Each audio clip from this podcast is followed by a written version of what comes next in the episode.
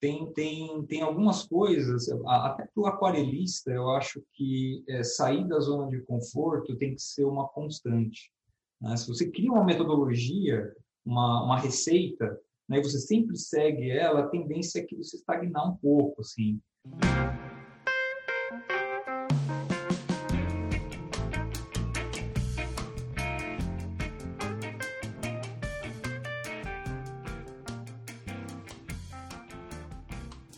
Muitas pessoas se dedicam ao desenho e à pintura com o objetivo de se tornarem artistas em tempo integral. Mas muitas questões surgem durante o caminho. Meu nome é Emerson Ferrandini e eu converso com artistas sobre os desafios, as conquistas, os erros e acertos que fazem parte dessa jornada. Você está ouvindo o Arte Academia Podcast, um bate-papo sobre desenho e pintura acompanhado de histórias inspiradoras.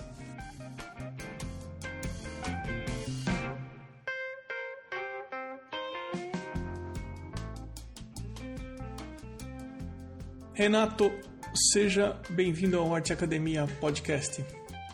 Muito obrigado, prazer estar aqui.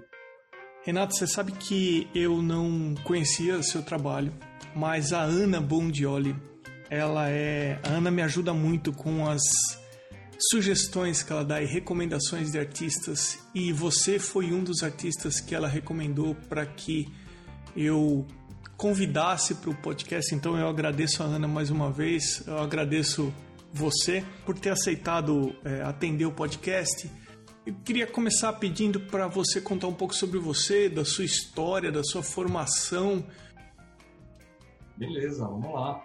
Bom, eu sou de São Paulo, né? Nasci e cresci em São Paulo. sempre tive por aqui.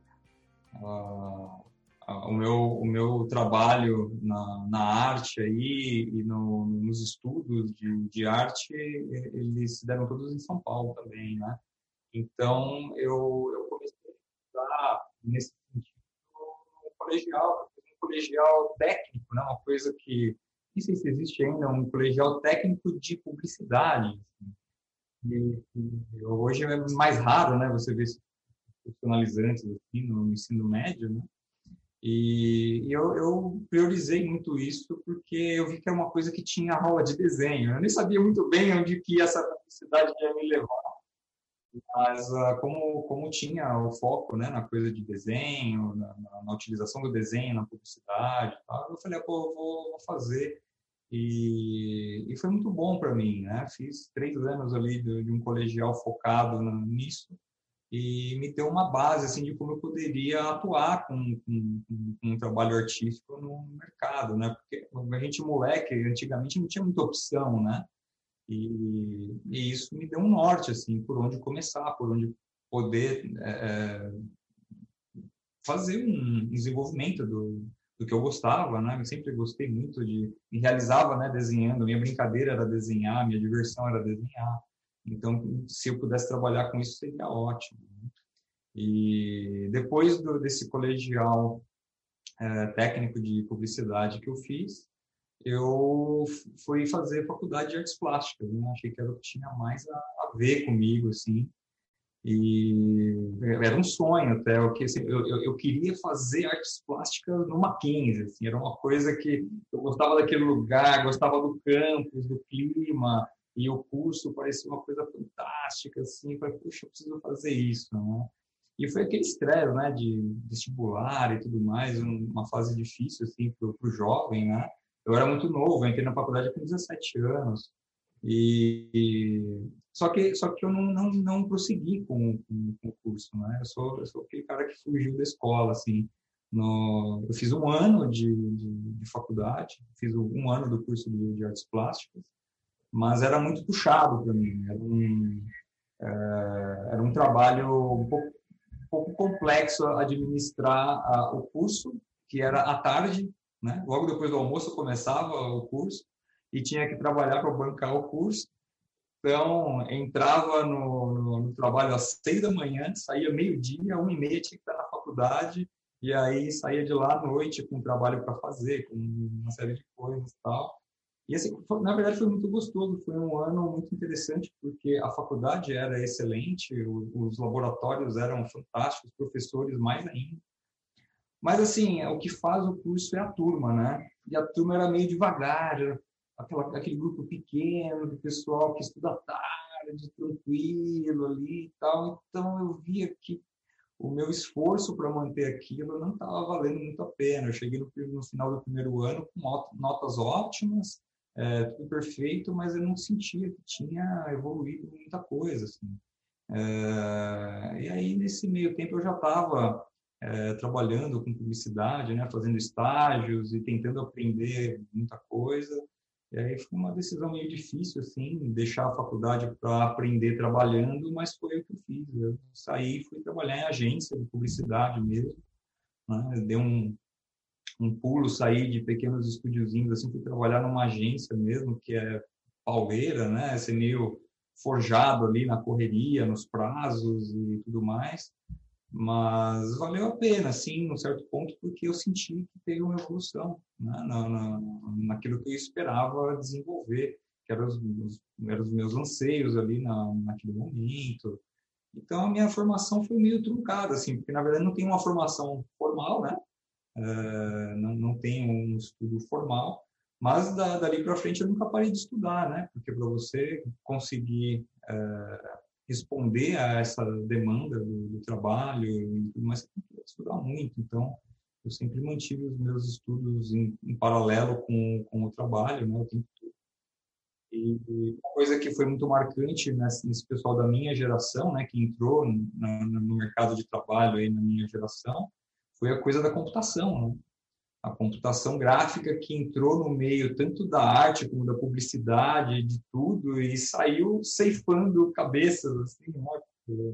Antigamente a gente tinha estúdios em, em agências lotados de gente, né, para fazer desde marcação de letra ali com pincel até o pestap lá da arte final, era um monte de gente que os caras substituíam assim 20 pessoas por um computador, né? Cada 20 pessoas viravam uma mesinha com um operador de, de computador ali. E assim, é, é, mudou muito porque era tudo muito artesanal antigamente. Né? Eu lembro que quando, quando uma peça gráfica, né, alguma coisa é, ia usar um fundo degradê, você tinha que fazer o fundo degradê no aerógrafo né? Fazia ali todas as cores e passava, às vezes fazia grande, porque dependendo do tamanho da peça tinha que escanear em alta, não sei o quê. E, e, e aí agora você arrasta um negocinho no computador e ele faz, né, automático. Ele não precisa pagar ninguém para fazer. E era caro, as pessoas cobravam, né, por aquele fundo degradê que você fazia na agência. Então, assim, é, teve uma transição aí toda, né, que como você falou, a gente tem que se adaptar. Né? E eu me adaptei durante muito tempo, eu, eu, fui fazendo essa, essa mudança de linguagem, né? do, do, do artesanal, do, do, artístico, muito em cima da prancheta ali, para o digital. Né? Então teve toda uma metamorfose aí. Eu, eu, assim, o pessoal, tem muita gente que olha para essa época e fala com muito desgosto, assim, né? Poxa, acabou a, a, a arte na publicidade e tal, mas num certo ponto eu acho também mas, assim, não dá para ficar segurando a evolução das coisas, né? Só porque a gente quer continuar fazendo um determinado trabalho. Então, você tem que se adaptar, não tem como. Né? Hoje eu até vejo um pouco a volta né? de, de, um, de umas práticas mais artísticas, até para sair um pouco da linguagem digital que os artistas precisam. Acho que o mercado pede um pouco isso também hoje. Né? E, e, eu até aposto um pouco nisso. Tomara que, que a gente que pinta na, na, na, com técnicas tradicionais e que é, gosta desse, é, desse fazer artístico, né, possa ter alguma relevância aí nesse, nesse mercado muito digital de hoje. Quando você saiu do colégio técnico de publicidade é, e começou a faculdade, você comentou que você trabalhava das seis até meio-dia. Você já começou no mercado publicitário ou você fazia alguma coisa que não tinha nenhuma relação com isso? Eu comecei já sempre, é, não, vou dizer que era um mercado publicitário, mas eu, eu trabalhava com desenho, né? É, eu fiz umas opções meio malucas, assim, que Até meu pai, meu pai achava meio absurdo, porque eu quase pagava para trabalhar, né? Mas assim, o jovem precisa de experiência, ele precisa, tá, precisa conhecer gente, né? E é, essa noção eu tinha. Então, eu, eu tinha, eu comecei a trabalhar ainda no colegial, na verdade. Estava estudando, no, fazendo técnico ainda, e comecei a trabalhar num pequeno estúdio que tinha lá em Moema, é, que eles faziam alguns materiais para o Centro de Ecologia da USP, né? É, e é, tinha um, um, um, vínculo com uma empresa de, de festas infantis também, onde os desenhistas que trabalhavam lá faziam gibis é, para dar de brinde nas festas infantis com a historinha da criança lá que estava fazendo aniversário. Vai dar trampo, assim, de criar uma história, botar o moleque como um personagem, assim, mas foi muito interessante, eu, aprendi muito, ele foi meu primeiro emprego, assim, era uma coisa muito simples, muito, né, é, é, é, me dava muito trabalho para fazer esse trabalho, porque era longe. Eu morava na Zona Leste, o escritório era em Moema, e esse trâmite de ir para a escola, ir para o trabalho, depois ir para casa, era, era, muito trampo, assim, pelo tanto que me dava de retorno. Mas é, foi um começo, né? Foi um, um, primeiro, um primeiro estímulo, assim.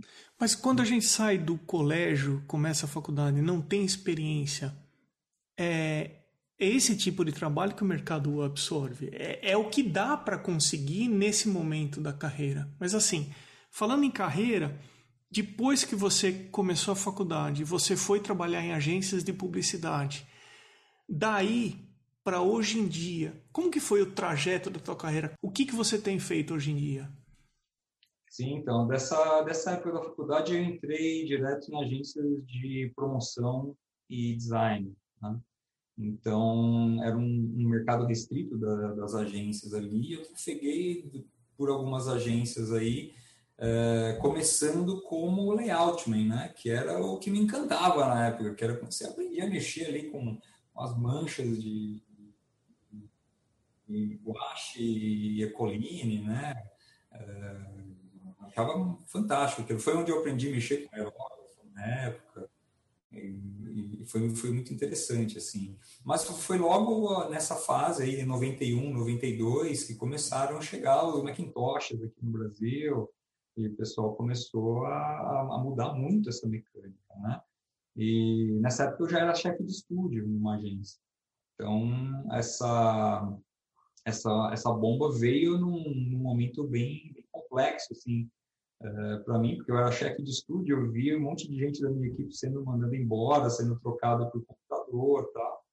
E ainda calhou de, num certo momento, a agência ser assaltada e levar os computadores embora. E aí, assim, hum. nem computador para trabalhar.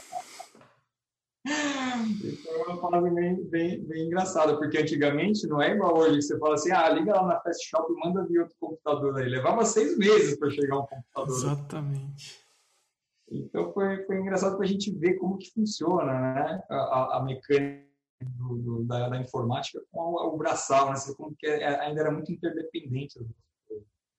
E aí eu, eu quando a coisa se estabeleceu mesmo no, no digital, eu, eu, tive uma proposta na agência que eu trabalhava de começar a fazer direção de arte, que era uma opção para crescer na, na, carreira e que foi muito difícil para eu tomar, né? É, já não fazia mais faculdade, já estava trabalhando é, full time na, na, na, agência, mas eu sabia que se eu fosse trabalhar com direção de arte, eu ia é, é desenhar muito menos e me envolver muito mais com questões de estratégia, de burocracia, tal, que não sei se me interessava muito, né? Mas como era uma ótima saída para me manter no mercado nessa fase, né, de digital aí, e eu já, já, já tinha adaptado a linguagem e eu só ia saber se, se foi bom ou não tentando, eu fui e tornei diretor de arte, na verdade, nessa agência. E como diretor de arte, passei por várias outras agências também né, durante alguns anos aí. É, sempre tive essa coisa da, da, do desenho como um facilitador é, na direção de arte, né? É, Para mim era muito fácil criar coisas tridimensionais, por exemplo, como displays e fazer apresentações com, usando software 3D. né? Uma série de coisas que me ajudaram, assim, ter esse background de, de, de ilustração. É, mas chegou num ponto que começou a fazer muita falta a coisa do, do, do desenho, de, de estar mais envolvido com a arte diretamente. Né? Eu via que estava fazendo muita coisa que não tinha a ver com o que me interessava. E aí uh, uh, eu tinha que passar uh, o briefing de ilustração para os fornecedores, né? E às vezes me dava uma dor no coração, assim, porque eu, eu passava o trabalho para o cara fazer, assim, eu ficava segurando, porque eu falava, poxa, eu queria fazer esse trabalho. e passar para o cara fazer. e, e aí, quando, quando eu comecei a sentir isso, eu falei, não, eu preciso voltar um pouco a essa, a essa raiz minha, porque senão eu vou me desvirtuar. E aí tive que fazer uma, uma, uma opção muito, muito dura, assim, porque eu já trabalhava numa agência grande nessa época, e, e, era confortável, né? Porque, quer dizer, confortável em termos. Em termos financeiros era confortável, porque você tinha um salário, é, tinha plano de saúde, o cara pagava até o estacionamento, você tinha tudo ali, né? E, e para você ser ilustrador, você tinha que simplesmente sair dali e batalhar a sua, a sua vida como ilustrador. Não, não, não, não tinha emprego de ilustrador, né? Você ia ser um fornecedor, você ia ser um, um autônomo, né? E aí eu tive que fazer essa opção, né? Nessa época eu fui, eu, eu me associei com, com um estúdio grande na época, que era o 6B Studio, né? um estúdio de, focado em ilustração publicitária, só fazia ilustração. Né? É, conheci o pessoal do estúdio, conversei com eles, eles gostaram do, do meu trabalho e tal. Eu, eu, eu, quase que tive que fazer um, um, portfólio de ilustrador fake, né? Porque eu era diretor de arte, eu não tinha portfólio. Então, eu ficava fazendo ilustrações uh, uh, como se fossem briefings meus, né? Para poder apresentar e criar um portfólio. E, e, aí eu me associei com, com, com, o pessoal desse estúdio e foi aí que eu foquei um pouco mais na questão da ilustração e do desenho no, no mercado, né? E isso foi durou de 2001 até 2015, mais ou menos.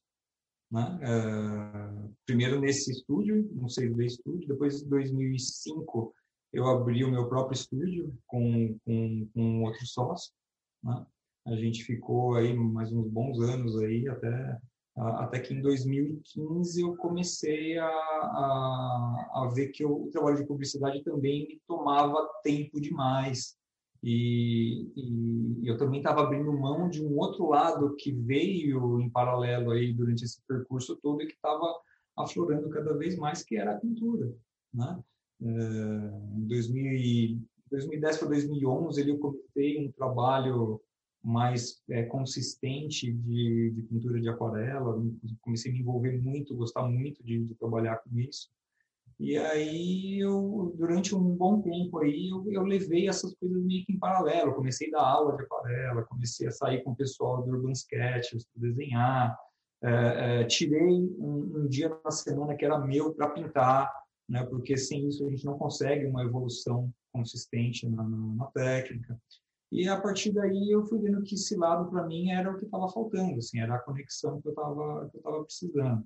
E aí eu fui é, cada vez mais focando nesse lado, né? Durante um tempo eu fiz muita ilustração em aquarela para publicidade, né? Fiz muito não, né? Porque o mercado ainda é muito digital, mas eu, eu, eu tentava focar uh, o que eu fosse fazer com a publicidade que fosse dentro desse, desse escopo, né? E chegando eu já raramente faço trabalhos de, de, publicidade e fico muito mais envolvido no, no, no dia a dia da, da pintura mesmo. Né?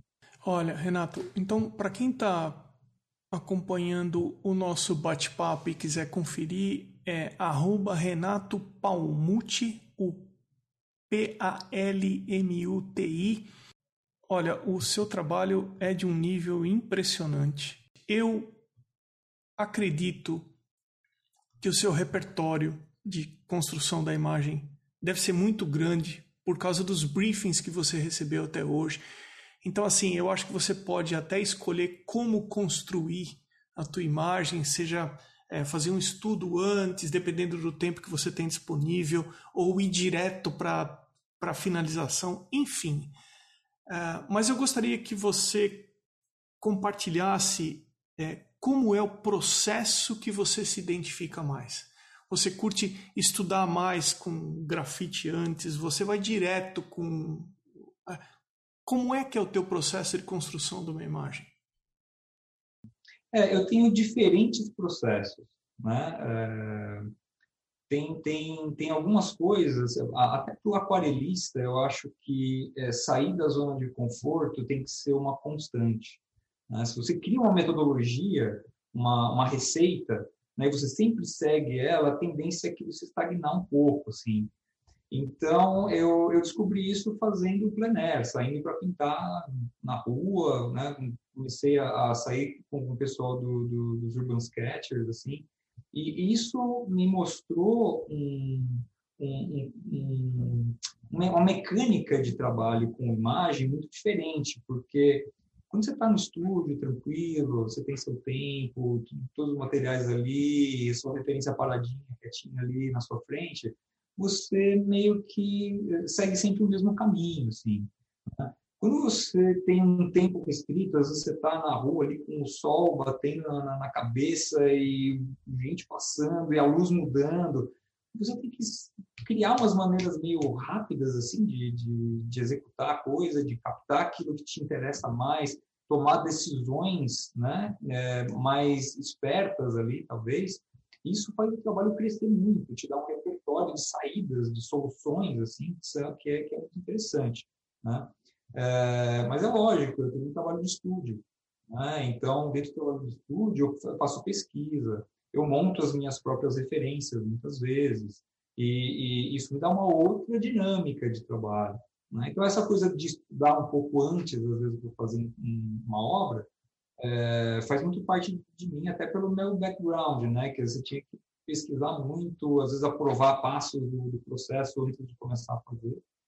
E, e, eu uso muito isso no meu dia a dia. Quando eu pego um tema ou um trabalho que vai me desafiar muito, ou porque ainda não sei quais são todas as soluções dele, ou porque a responsabilidade em cima dele é muito grande, ou porque o trabalho é muito grande, né? Às vezes vai pintar uma coisa grande, você precisa estudar menor primeiro para ver todos os problemas que você pode ter ali. Eu não tenho dúvida, eu faço, faço um estudo antes, é, um estudo de valor tonal, muitas vezes, que eu acho fundamental, para trabalhos mais complexos, né? estudo de composição, é, estudo de referência. Né? Às vezes eu, eu, eu tenho, monto as minhas referências, fotografo, seja modelos, seja cenas, às vezes eu tenho cinco, seis, sete referências daquele tema e eu uso essa parte da, da, computação gráfica que faz parte do meu dia a dia também para jogar com isso e criar a coisa do jeito que eu quero. Eu não gosto muito de ficar escravo da referência. O que ela me mostra é o que eu vou pintar. Eu, eu, eu deixo ela do jeito que eu quero antes de partir para a pintura, né?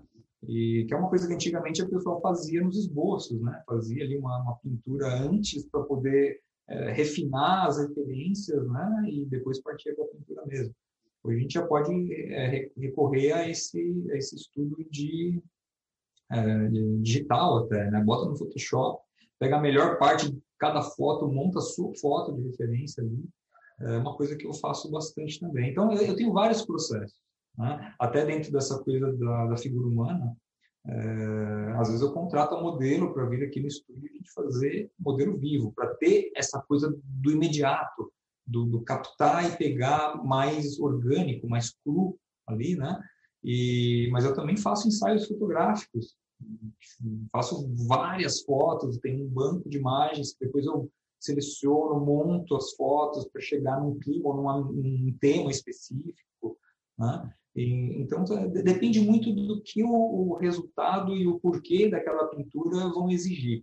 Aí eu estabeleço o, o, a mecânica de trabalho, né? Se tem tempo, se não tem tempo, se é uma coisa mais corriqueira, se é uma coisa que exige mais eh, de você queimar uma lenha antes ali de começar o trabalho.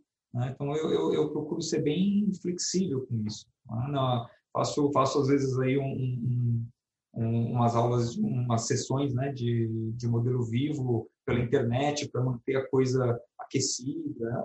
É, é, aquela coisa, desenho é igual musculação. Né? Você para, você dá uma travada, assim, você tem que continuar sempre mantendo isso. Então, eu tenho várias ferramentas assim para adequar o tipo de trabalho que eu vou fazer.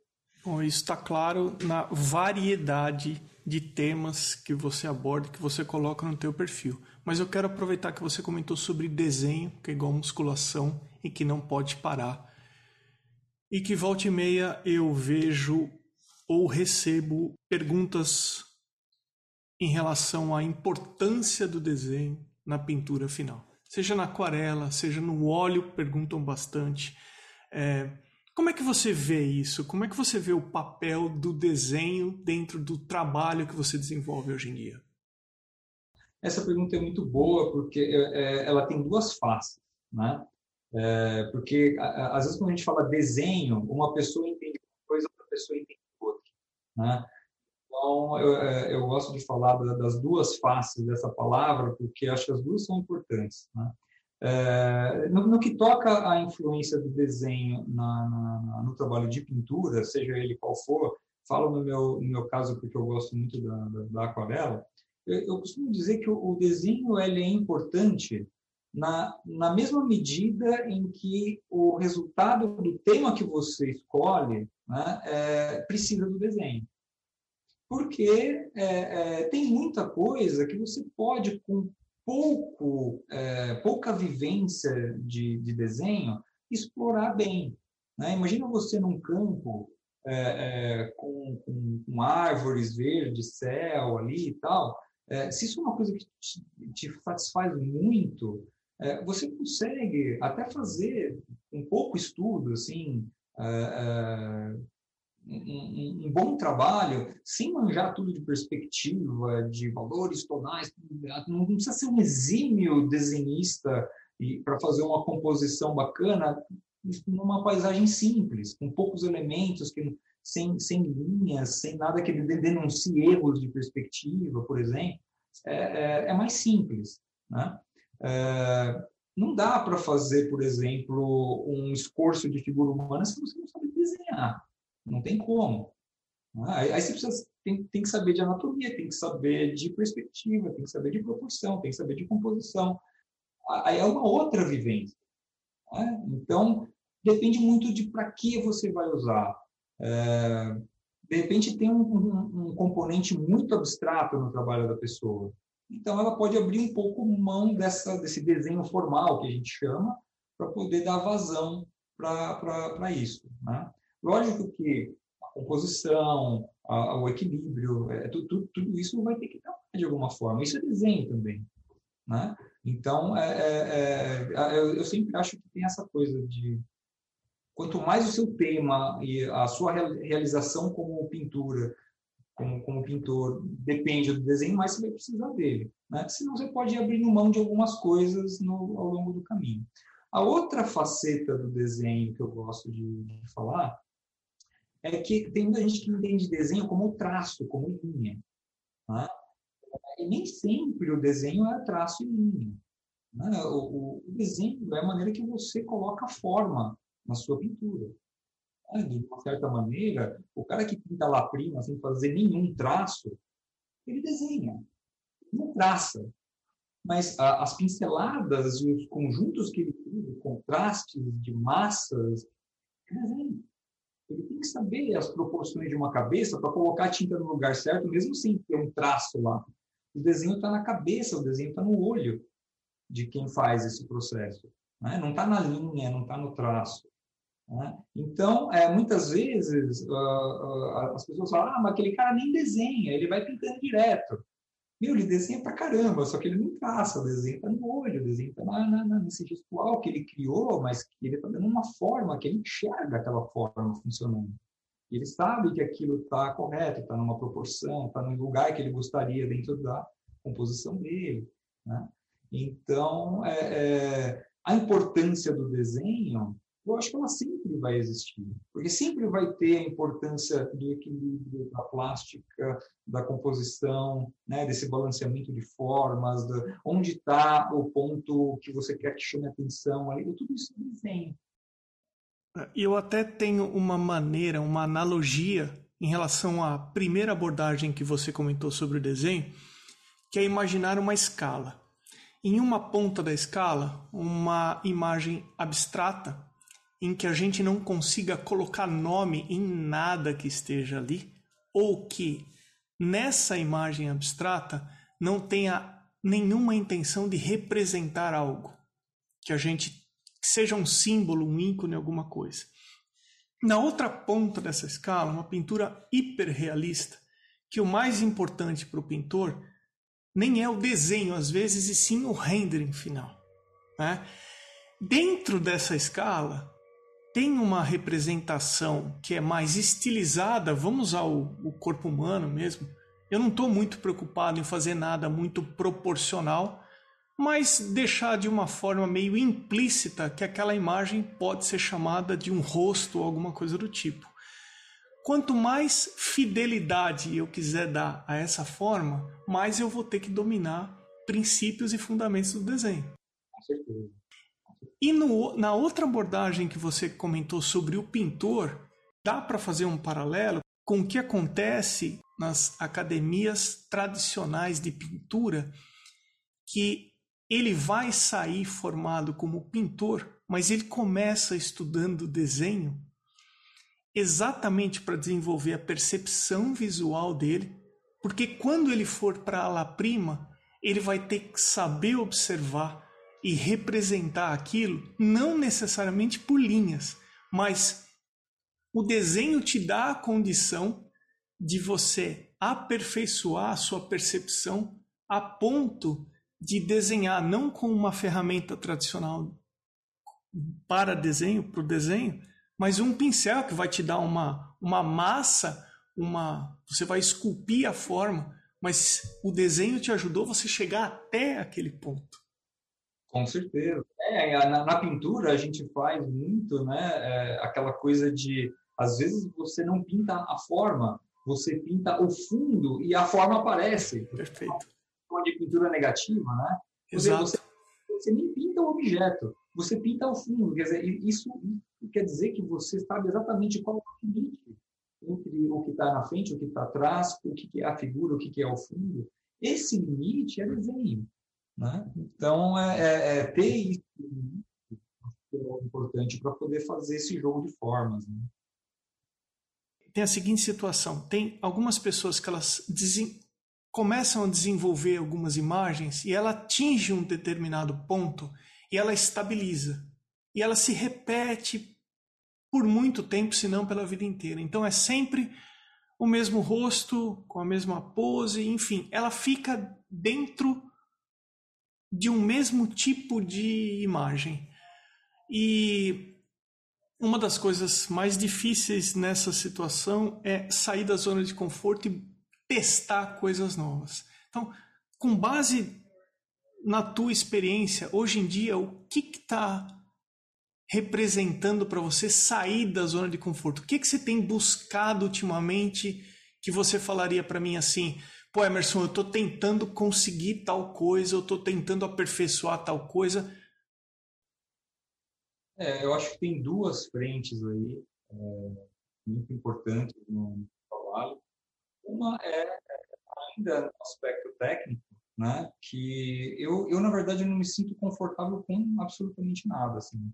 É, se eu fosse falar, bom, eu estou confortável com alguma coisa, eu diria que assim, eu, eu faço boas análises de imagens, de tanto de referências como é, é, de trabalhos prontos que, que são apresentados, né? dos meus alunos ou até dos meus mesmos, eu tenho uma autocrítica assim e uma crítica acho que boa.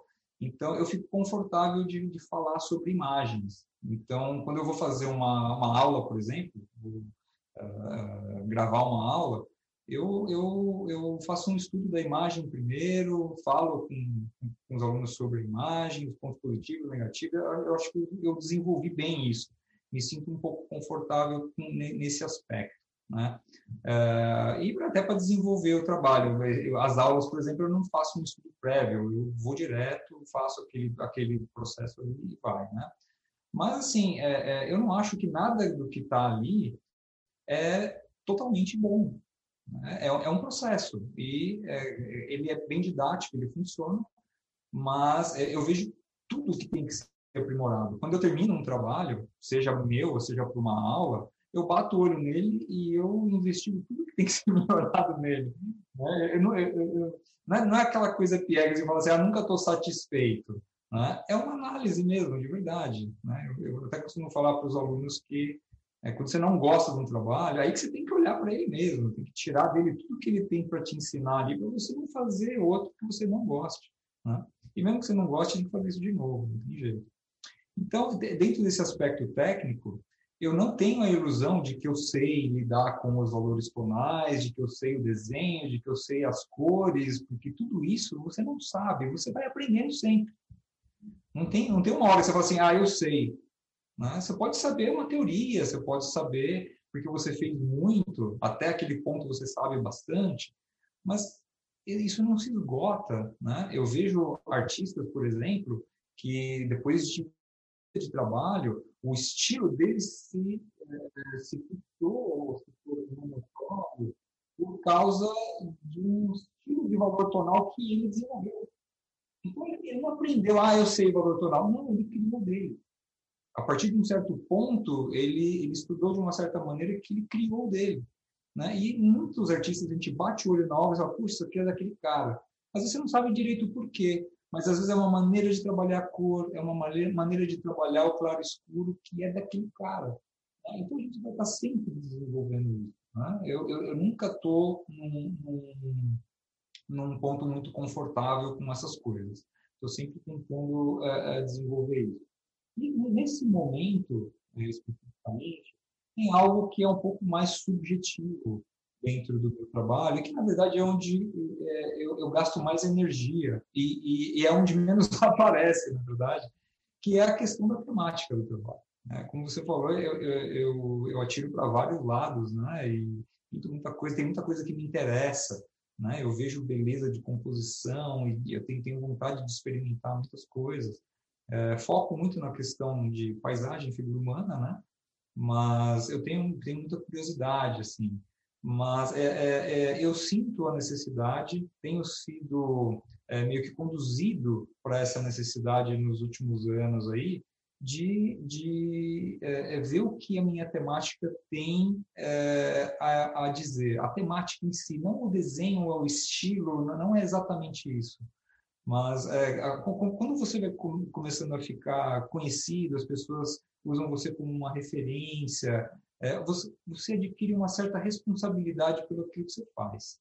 Né? Então, é, é, as pessoas procuram é, é, algo na sua pintura e é algo além da técnica, além daquele visual simplesmente, é algo que vai para alguns níveis acima. Né? Então, eu tenho uma, uma, uma amiga de Facebook, por exemplo, a gente não se conhece pessoalmente, a gente conversa só só por lá, mas é um exemplo que eu gosto de dar que ela, é, ela, ela gosta muito de ver os trabalhos. Ela não pinta, ela não, não é dessa área, se não me engano, ela é enfermeira. E, e quando ela olha um trabalho, às vezes ela, ela acorda à noite, ela vai lá acessar o Facebook, ela olha um trabalho meu, ela escreve um, um, um comentário assim, parece uma pauta, uma coisa absurda, porque ela enxerga tanta coisa no trabalho e ela coloca aquilo que ela está enxergando, e, e, aí, quando eu vejo isso, eu, eu, sinto qual é a responsabilidade que a gente tem quando gera uma imagem, quando você é, é, trabalha conceitos, formas e, e, e, mexe com a emoção das pessoas. E eu tenho buscado, é, primeiro, fazer uma análise do meu trabalho, ver esse conteúdo que pode estar implícito nele e procurar fazer isso mais conscientemente. Né? Buscar é, é, uma base filosófica e poética que possa imprimir algo mais no, no trabalho. E isso não, não, tem, não tem muito quem te ensina, né? Isso é uma coisa muito particular, cada um tem um, uma temática e uma maneira de, de fazer isso também. E eu tenho estudado isso, tenho feito é, experiências minhas aqui nesse sentido. É, tem muita coisa que eu não publico, né? Tem coisas que ficam é, meio que à margem do trabalho ainda, porque são experiências mais particulares, assim. Mas é uma coisa que tem me, me, me, é, me engajado muito dentro da minha busca, do meu trabalho, os tempos livres que eu tenho, por exemplo, eu tento focar nisso. E às vezes isso é uma pesquisa, isso às vezes é um livro que você lê, isso é, é são coisas que você vai se armando, né? se munindo de, é, de ferramentas e de, de referências até, né? para poder construir alguma coisa. Eu tenho essa preocupação, vamos dizer, né? se, eu, se, eu, se é que eu posso chamar de preocupação. Né? É, é algo que acho que faz parte do trabalho artístico. Assim. De repente, as pessoas podem continuar vendo o que elas veem até agora no trabalho e estaria bom. Mas eu acho que quanto mais a gente sabe, quanto mais a gente desenvolve, mais responsabilidade a gente vai tendo em cima do trabalho. Né? Então, é uma, é uma coisa que eu, eu tenho dedicado um tempo ultimamente. Tem um pessoal que ouve o podcast que está no começo da jornada. Eu queria aproveitar a experiência que você tem e sabendo o que você sabe hoje, qual conselho você daria para você mesmo se você tivesse lá no comecinho na escola de publicidade? Pois é. Então, eu, eu, eu, eu daria um conselho que tem, também tem um aspecto técnico, né, e um aspecto mais, mais global. Assim, né? Um aspecto técnico, eu acho que seria é, criar uma constância eu, eu só consegui é, ver o trabalho evoluindo né, é, quando eu estabeleci a constância. Né? Aquela coisa de faz uma coisa aqui, depois faz ali, depois de duas semanas faz outro negócio, vai para um caminho totalmente diferente, tá, fica testando coisas. É, isso não, não, não leva é, a, a um, um, desenvolvimento visível, né? você não percebe o quanto você está crescendo. Só depois que eu falei assim, não, é, tá, tá muito ruim isso que eu estou fazendo, eu preciso, preciso melhorar. É, uma vez por semana eu vou pegar e eu vou fazer isso. E foi só, só quando a partir desse momento que eu comecei a fazer isso que eu vi uma, uma evolução em todos os sentidos. Né? E de uma forma mais, é, mais global, assim, não só tecnicamente falando, né? eu acho que é uma gestão de tempo. É, não perder tempo é, com aquilo que você acha que não tem a ver com você com o seu trabalho. Tentar focar o máximo possível nessa, na, na, aquilo que você acha que faz sentido. É o, é o maior conselho. Né? Porque a gente perde muito tempo e com isso você perde energia, você se desilude com uma série de coisas. Então, acho que é, para manter o, o o sonho e, aí, e, a, e a arte viva, você tem que aproveitar o tempo. Né? Porque, porque é um processo que demanda tempo, então você vai precisar dele. Renato, agora não tem uma resposta certa. Eu vou te dar duas opções e você escolhe uma. É, se por acaso eu conseguisse fazer você voltar cinco anos e carregando nessa volta tudo que você sabe hoje em dia, seria a opção número um. E a outra opção, eu dou um comando rápido assim, você pula cinco anos, envelhece cinco anos, mas você passa a ter uma aposentadoria vitalícia de 10 mil reais na sua conta todo mês ali. Você tá mais para quê? Para voltar no tempo ou para adiantar no tempo? É, tudo que fala de voltar no tempo, eu tenho um pouquinho de pé atrás. Mas quando isso vai me dar mais tempo, é, com certeza é minha opção. Já que eu falei que o tempo é, né? A minha última resposta foi que o tempo é um, né, acho que é o que tem mais valor aí para gente. Então, ganhar tempo né, sempre, sempre vai ser bom. Né? E nem precisaria é, é, é, ter a experiência de cinco anos mais para trás se eu voltasse cinco meses, já tá, estaria bacana.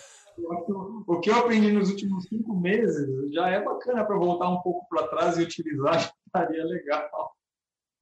E eu sempre deixo no final do bate-papo uh, o convidado à vontade para ele, se ele quiser falar alguma coisa que a gente não conversou durante a entrevista que você julgue de repente que é importante, fica à vontade.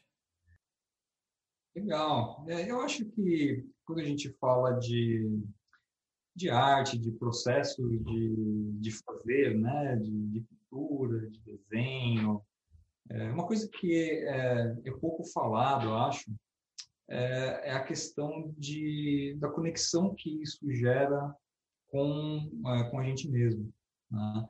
É, eu vejo muitas pessoas preocupadas em pintar para chegar no resultado de um determinado artista ou é, é, pessoas que fazem parte de algum grupo, né, e que compara muito o seu trabalho com o trabalho do outro, não sei, puxa, ainda falta muito tempo, estou muito longe, sei, é, é, a gente sempre tem um pouco o, a referência do externo, né, do, do, do que está fora, e acho que as pessoas olham um pouco para o pro, pro, pro processo interno, né? o quanto o fazer artístico, o pensamento, as decisões artísticas influenciam no seu, no seu interior.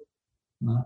E eu, eu acho isso um, um, ponto de conexão muito interessante. Eu, eu tenho como observar isso, porque, como eu falei, a, a, o desenho, a pintura foram a, a minha diversão, né? desde criança. Assim. Eu não era um, um, um cara muito de, de, de, jogar bola, empinar pipa, essas coisas. Eu era um cara meio introspectivo, assim, e eu me realizei muito com, com os desenhos, com as coisas que eu ficava ali criando ou copiando, né? Eu, eu via né, carro na rua, via um, um, uniforme de um policial, me chamava atenção, chegava em casa, eu, eu desenhava, era como se aquilo fosse meu ali naquele momento, né? Tinha um, um mundo meu ali. Então, eu, eu, eu olhei muito para essa essa mecânica do, do interno né, nosso com o fazer artístico. E eu acho que isso é uma ferramenta muito grande para as pessoas se conhecerem também. Né? Quando você está, por exemplo, é, fazendo uma prática de, de, de, urban sketching, né, como eu falei, é, não é só um desafio, não é só, só uma coisa que você faz para poder estar tá ali é, se, se provando, né? Não, vou ficar num lugar inóspito ali para desenhar rápido e contra a velocidade da, da, luz passando ali, mudando as sombras. Não é só isso, né?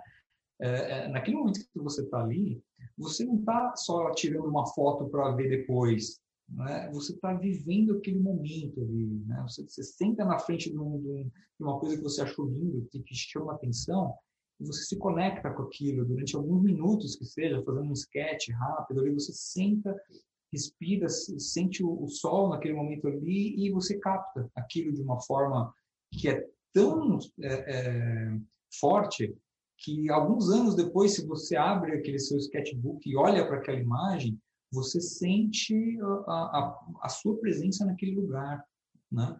É, é muito engraçado, tem um, um tem um sketch que eu fiz no, quando eu fui fazer o. Uh, eu fui instrutor no, no, Simpósio Internacional de Urban Sketchers lá, na, lá em Chicago, e, e, eu fui participar de um, de um workshop de um amigo lá, né? E a gente foi pintar na frente de um hotel, no meio de Chicago, era meu, cidade grande, assim, é mais movimentada do que São Paulo, né? uma loucura. E, e, e tinha tanta informação, mas tanta informação, é, tinha uma, uma, um cara quebrando o, o, o, asfalto do lado, aquele barulho com, com o, o, cheiro do diesel é, é, sa, saindo ali, e, e, tinha um restaurante do lado, juntava o cheiro do diesel com o cheiro da comida, o, barulho da, das sirenes e, e, o, e, o workshop rolando ali, né? É, hoje, quando eu abro e olho para aquele desenho, eu sinto o cheiro, eu sinto o sol, eu sinto tudo, parece que eu estou ali, assim. Né? É, é, é um momento de presença que, que você tem, né? Quando você está nessa, nessa introspecção do trabalho artístico.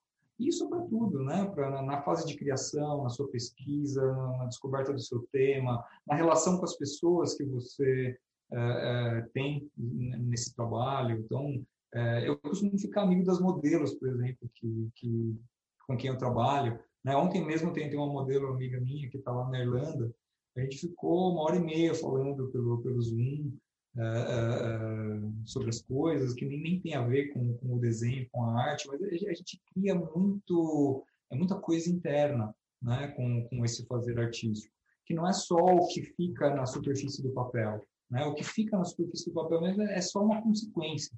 Né? O que você vivencia no, no, no, trabalho, acho que é o mais importante. E é uma dimensão que eu acho que as pessoas é, é, percebem pouco, né? que elas podem é, se apropriar dessa. Às vezes é uma necessidade artística que a pessoa tem, que ela nem sabe explicar muito, e que pode trazer um, um benefício enorme né, para a vida dela.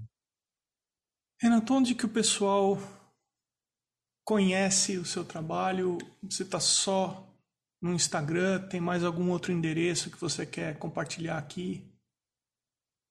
Eu acho que o, o, o que é mais atualizado, né? Está sempre uma coisa fresca e dá para ter uma ideia do, até do, dos meus momentos, né? É o Instagram, hoje em dia é o mais, é, mais utilizado. Né? O, o, Instagram é o, só o meu nome, Renato Palmucci, normal, tudo junto, né? E tem um, tem um site onde, às vezes, eu coloco algumas informações ali de, de cursos, de workshops, tal. Tem ali uma, pequena biografia. Quem quer saber um pouco mais né, sobre, sobre mim também, tem portfólio das várias coisas que eu faço ali. É, também renatopalmute.com, né, também é fácil de, de, de achar. Meus perfis no Facebook, um perfil é, é, pessoal, que é só Renato Palmute, e tem um que é mais profissional, né, que ah, eu costumo até postar em inglês e linkar com o Instagram, porque tem muito pessoal que me segue lá fora, tal, então eu não tenho um perfil renatopalmute.art né, no, no Facebook, também para dialogar com, com esse pessoal, é onde eu faço a, a promoção também né, de, de, de anúncios para divulgar trabalhos. E, e, e tem um, um, portfólio um pouco mais é, voltado para ilustração no Behance, né, que é, um, é uma rede social da, da Adobe, e que ali eu coloco algumas coisas um pouquinho mais voltadas né, para a publicidade. O, o, o, site do meu estúdio, que é o estúdio de que eu abri como um estúdio de publicidade, ainda está no ar também, porque esporadicamente eu faço trabalhos de, de ilustração. Né? É muito raro, assim, mas uh, eu ainda faço. Então, tem, tem um site do estúdio que chama Up Studio, né? E, e o site é upilustração.com.br. Ali vocês vão ver coisas que ninguém sabe que eu faço, o que eu já fiz, né? Como é, é, é, desenhos de, de cartoon, muitas vezes vetoriais, né, que, que, a gente faz propaganda, é briefing, né, é, hiperrealismo 3D, uma série de coisas assim que eu fiz durante bastante tempo e que é, é, foi um grande aprendizado, é um background grande que eu trago para o meu trabalho de, de pintura, né, mas que é, é, já, já não é mais, não faz muito parte do meu, do meu dia a dia. Né. Renato Palmucci, meu caro, Sou grato, muito grato de você ter atendido o podcast. Obrigado, Renato. Imagina, foi um prazer enorme. É, falar sobre isso, para mim, é sempre um prazer. Eu, às vezes eu faço algumas reuniões com os alunos, só para a gente conversar sobre esse tipo de coisa, porque é, acho muito, muito gostoso, muito gratificante. E faz parte disso que eu falei, né, do, desse, desse contato que é para dentro, né, não é só o que sai no papel ali esse papo aqui serve para isso. Espero que possa é, acender uma luzinha ou inspirar que seja alguma pessoa que vá ouvir aí o, o podcast. Agradeço o seu convite também, achei muito bacana. Agradeço a Ana aí também que a Ana é a indicadora oficial do podcast aqui. Que bom, fico feliz. Acompanhe o Arte Academia no Instagram, no arroba Emerson Ferrandini entrou no ar recentemente um novo Arte Academia. E a plataforma já está disponibilizando, além do curso Fundamentos do Desenho Artístico, que passou por uma grande atualização e está agora com mais de 90 aulas, uma série de atividades complementares para quem está interessado em aprender desenho e pintura de forma séria. Tem lives às segundas, demonstrações ao vivo, palestras com artistas convidados rodas de bate-papo e fóruns de discussão.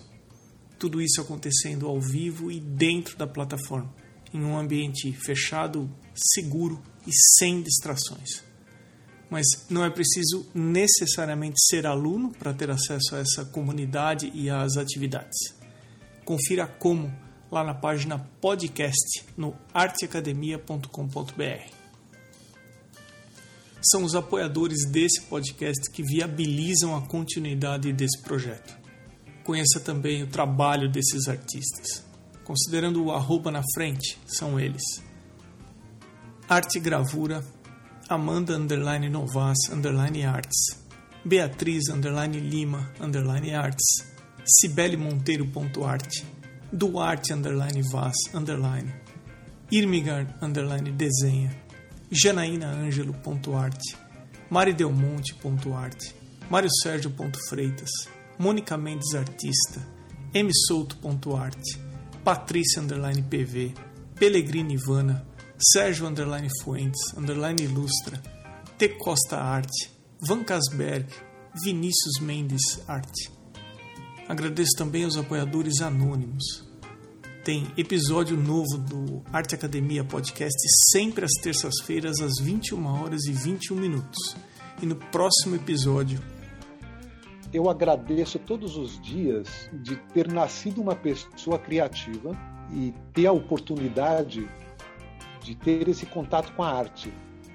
Eu sou Emerson Ferrandini, obrigado pela companhia e até o próximo episódio do Arte Academia Podcast.